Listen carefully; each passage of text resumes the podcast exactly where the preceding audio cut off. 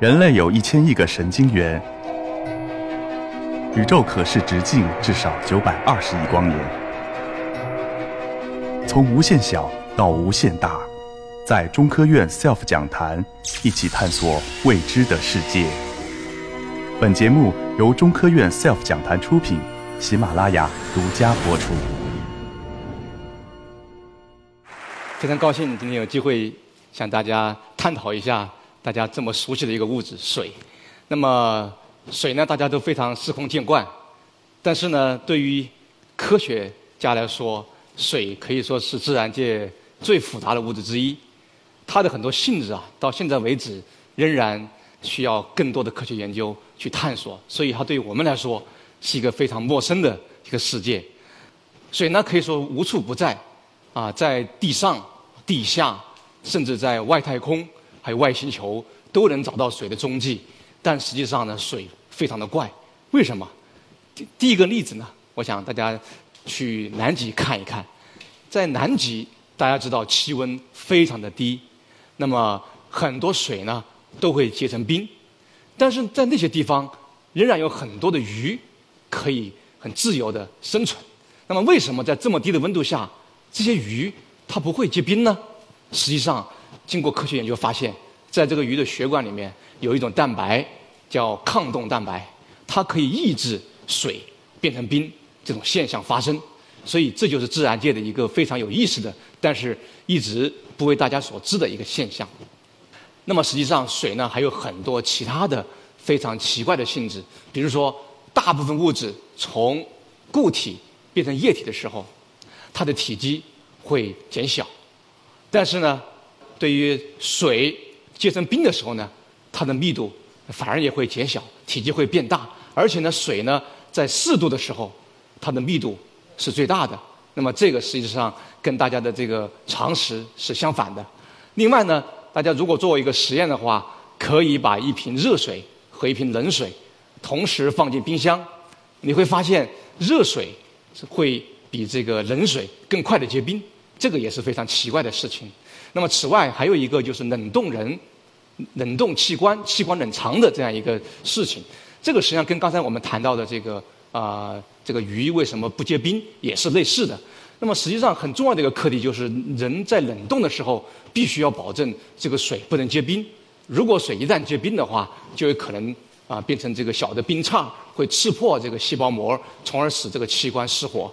所以，这就简单的从水。结冰这样一个现象来看，实际上有很多的这里面的物理和化学过程，就不为大家所知，而且也需也需要用更深入的这个科学手段去探讨。那么有人总结过啊，水呢大概有七十多条的反常特性，除了刚才我讲的这个热缩冷涨啊密度的反常以外呢，还有很多，比如说比热、高比热、有高的熔点、热导、张力等等，这其中的这些性质。都处于在研究之中，还不能为大家所完全的了解它到底内在的这个机制是什么。也因此呢，这个科学杂志在创刊一百二十五周年的时候呢，呃，提出了本世纪最具挑战性的一百二十五科学问题，其中一个问题就是包括水的结构是什么。这就说明水的结构实际上是了解水的性质。最关键的一环，如果我们能把水的结构从微观上了解清楚的话，那么实际上我们就能够更好的了解水的很多特性啊，解开水的这个世纪难题。好了，那么大家都知道水是由水分子构成的，那么水分子长什么样呢？就像这个图里面画的一样，其实水分子呢就很简单，就是两个氢加上一个氧，形成了一个简单的三原子的分子，这是我们大家都熟知的一个化学的组成。但是呢，四年前我们在科学杂志上发表过一篇文章。这个文章中，我们发现这个水的结构其实并不是这么简单，它具有一些量子效应。那么什么是量子效应呢？你可以看到简单的水在经典的这个图像下面就是这样，两个氢啊一个氧，即使你给它一些加热加加一些扰动，它还是这种构型。但是我们发现呢，如果你用更精确的模拟的手段，你会发现。它实际上这个氢原子会在空间中有一定的位置的涨落，也就是说它没有确定的位置，它只是有一些概率的分布。那么这种空间的涨落，氢原子的空间涨落，会对水的很多的结构和性质，包括它的氢键相互作用，产生非常大的影响，从而使得它展现出非常反常的一些特性。那么我举个例子，如果我们不考虑这种氢原子在空间的这种量子效应的话，那么我们体内的很多的化学反应可能根本就不会发生，而且或者说至少会减慢一千倍以上。所以说，如果没有水的量子效应，我们这人可能就不存在，所有的生物也就不存在了。那么，当然，在我们的工作出来之后呢，有很多商家也推出了一些量子水啊，对，呃，这个据说对我们的健康啊是有益的一种水。但是呢，我要说的是，此量子可能非彼量子。大家的手里拿的每一瓶水，可以说都是量子水，因为这个量子是水本身的一种属性啊，所以说。这个当然是一个啊概念的一个炒作的一个现象。好，那么单个水都这么复杂了，那么水和水放在一块儿，它的结构是不是更加复杂呢？实际上，水和水之间存在着一种相互作用，这种相互作用叫氢键。那么什么叫氢键呢？实际上很简单，就是因为这个水里边带这个这个氧呢是带负电，氢呢带正电。所以说，如果你把水分子放在一块儿的时候，带正电的氢和带负电的氧会产生吸引相互作用。那么这个吸引相互作用就是氢键，就好比是我们我把一个水分子比作是一个人，那么人和人拉手拉在一块儿，实际上就变成了水的这个网络结构啊。那么氢键有很多很奇怪的特性，比如它有协同性。什么意思呢？就是说，如果我和另外一个人的手牵手发生变化，状态发生变化，那么会影响周围一堆人的手。发生变化，所以它有一个协同的一个一个特性。此外，它有灵活性，也就是说，如果我把手放掉，那我很很容易的和另外一个人又会牵手。所以它有一个非常奇怪的、非常灵活的一种东西。另外呢，氢键还有方向性，也就是说，这个你看，这个氢键总是氢指向氧才能成键，如果氢指向氢或者氧指向氧，那就没有这个键。所以它有方向性。那么这三种特性呢？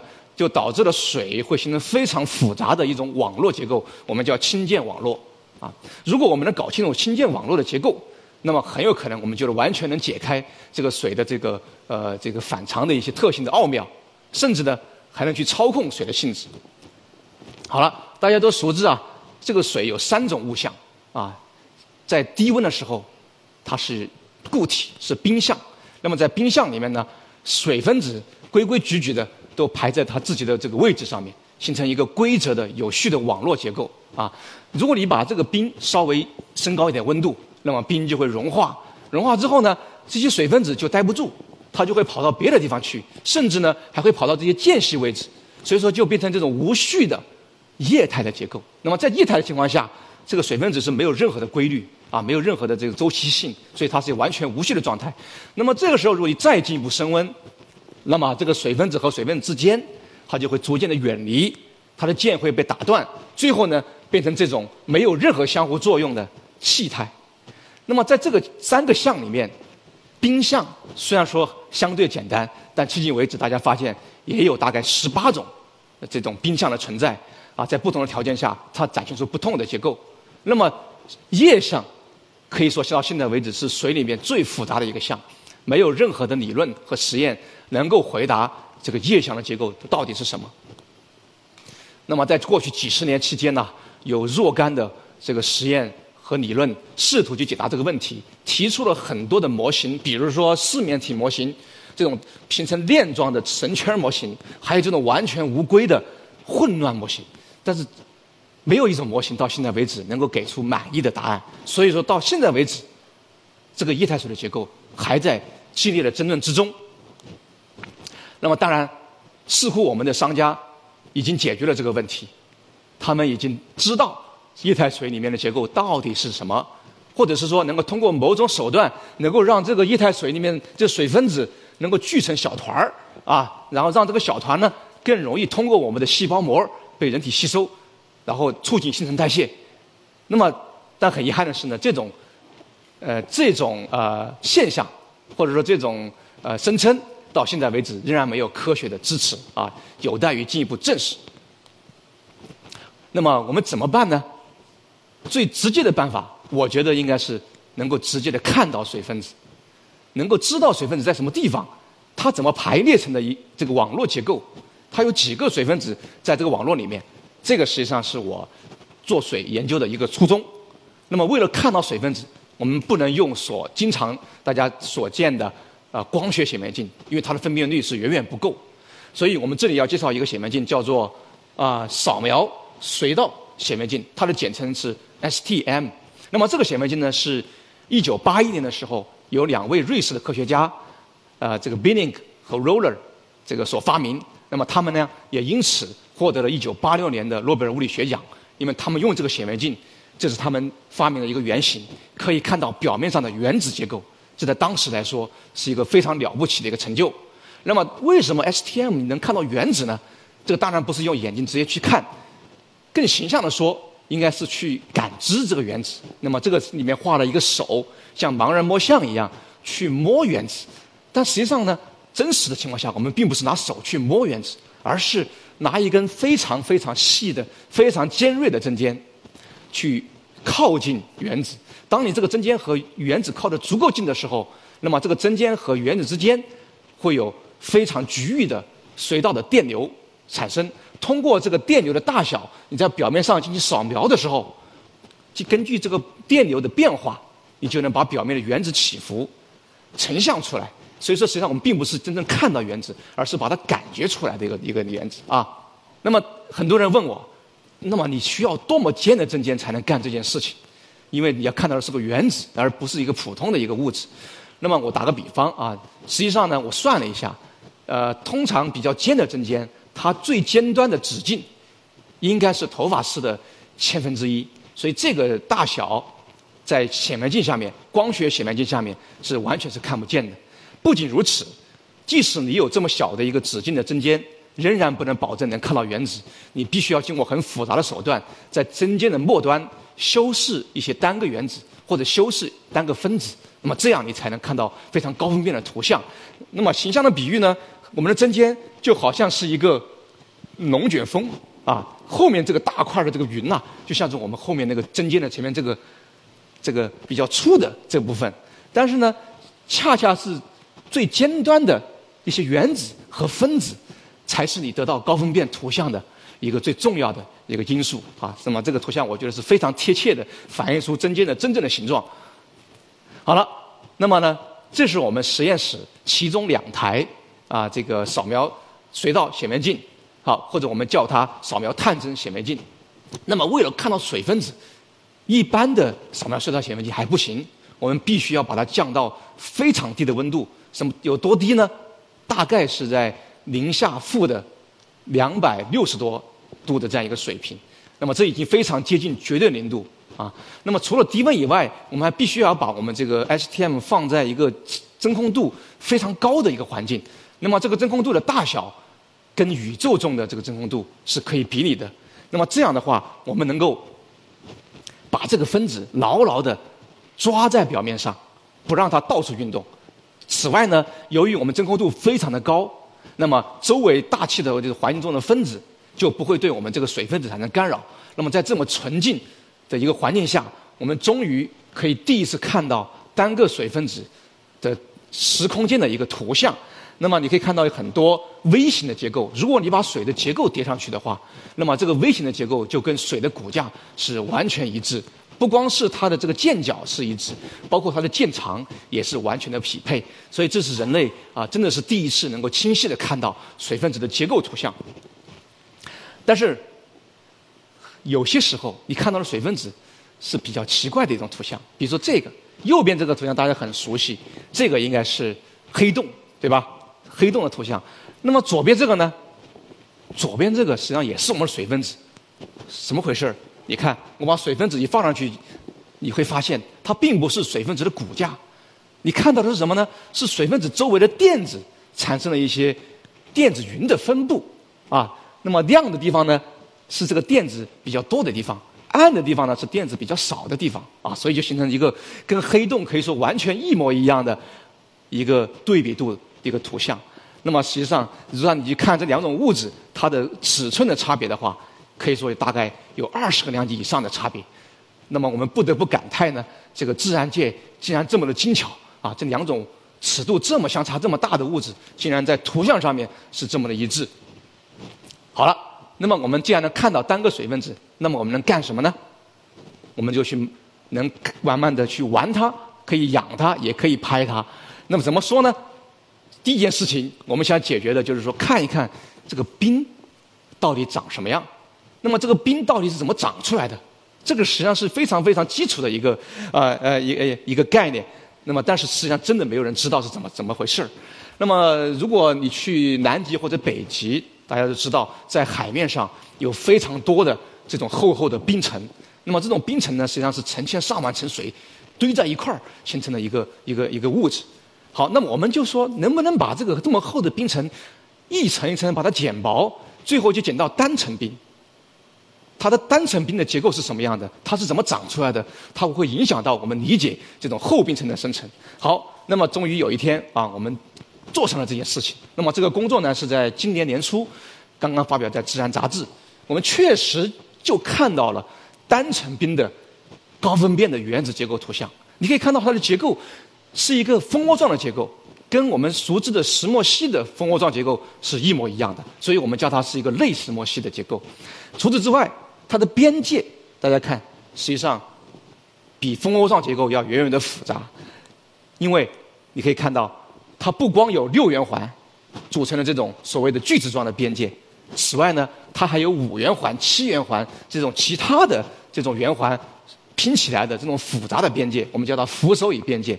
那么，除此看到这个边界以后呢，我们还能够对它的边界的这种生长状态进行拍照。比如说，我举个例子，对于这种锯子状的边界来说，我们发现呢，它是首先在一个位置长出一个五圆环，然后这个五圆环呢，再进一步的延拓，长成这种一串的队列式的五圆环。但是呢，这个五元环中间有一些空隙，怎么办呢？这么水分子非常的聪明啊，它能够直接的嵌到这些空隙里面，把这些五元环桥接在一块儿，像搭桥一样，最后把它变成刚才最初始的。这个六圆环的状态就完成了一次生长，所以这就是我们在真的是在显微镜下面看到了一个冰的一个真实的生长状态。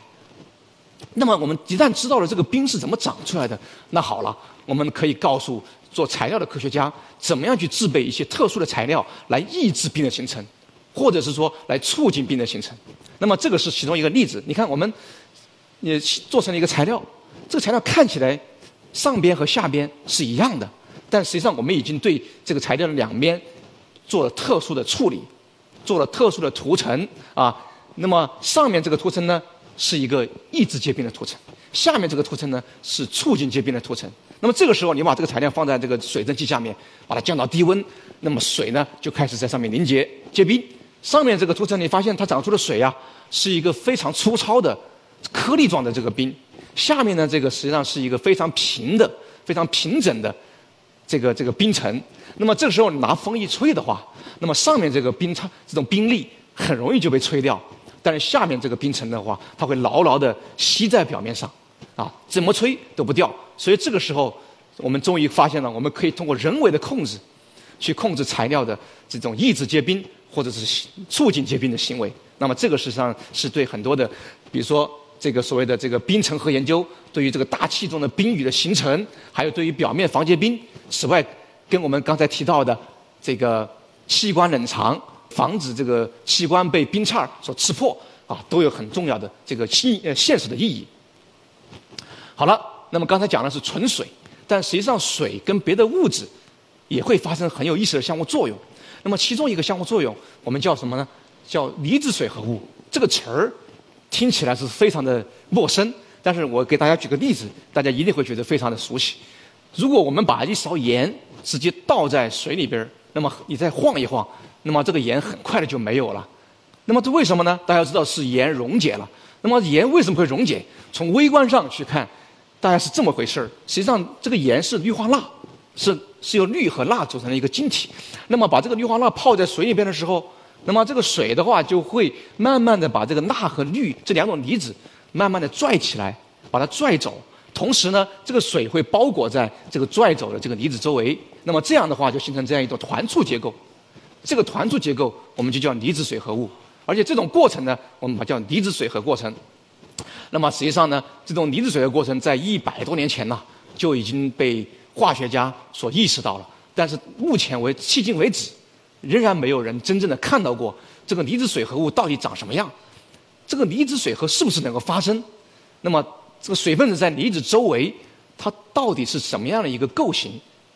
嗯，这个离子周围到底有几个水？这一系列的基础的问题，实际上都很难回答。但是我们在显微镜下面，我们能够清楚的看到，你看，这是由一个水跟一个离子钠离子形成的一个水合物，这是两个水跟一个离子，三个水、四个水，不同的水分子可以跟一个离子形成千奇百怪的结构，而且它的构型也是非常的有意思。那么这个实际上是我们人类呢，可以说在第一次在原子层次把盐水给看清楚啊。实际上。你想看到盐水，没那么容易，因为一般情况下，大家知道我们都是把盐放在水里面溶解，好变成了离子水合物。但是对于我们来说，这种办法是不行的，我们必须要用针尖，人工的造出这样单个的离子水合物。这样的话才能够让成像变得简单，所以我们在设计了一个非常有意思的这种动画展示的办法，可以人为的用针尖模拟这个水溶解这个离子的过程。你可以看到，我们用操纵的办法，可以人为的造出含有不同水分的数目的离子水合物，然后再去进行拍照。啊，这个实际上是我们的一个诀窍。那么除此之外，除了看到水它的它的状态以外，我们还发现，当这个离子周围包裹了特定数目的水分子的时候，这个离子水合物可以在表面上非常快的进行扩散，就它的运动速度会非常的快。这个是一个非常有意思的叫幻速效应，就是说，只有在特定水分子数目这样的水分子包裹的情况下，这个离子才能获得比较大的这种速度。为什么是这样呢？这个由于时间关系，我这儿不可能展开。但是呢。我想跟大家介绍一个这个发现有什么意义。大家都知道，我们人体要吸收离子，这个离子必须要穿过这个所谓的离子通道，才能被人体所吸收。但是这个离子通道本身呢，是一个非常狭窄的一个通道，它是原子尺度的一个通道。但是很反常的是，这个离子能够非常高效的能够通过这个通道。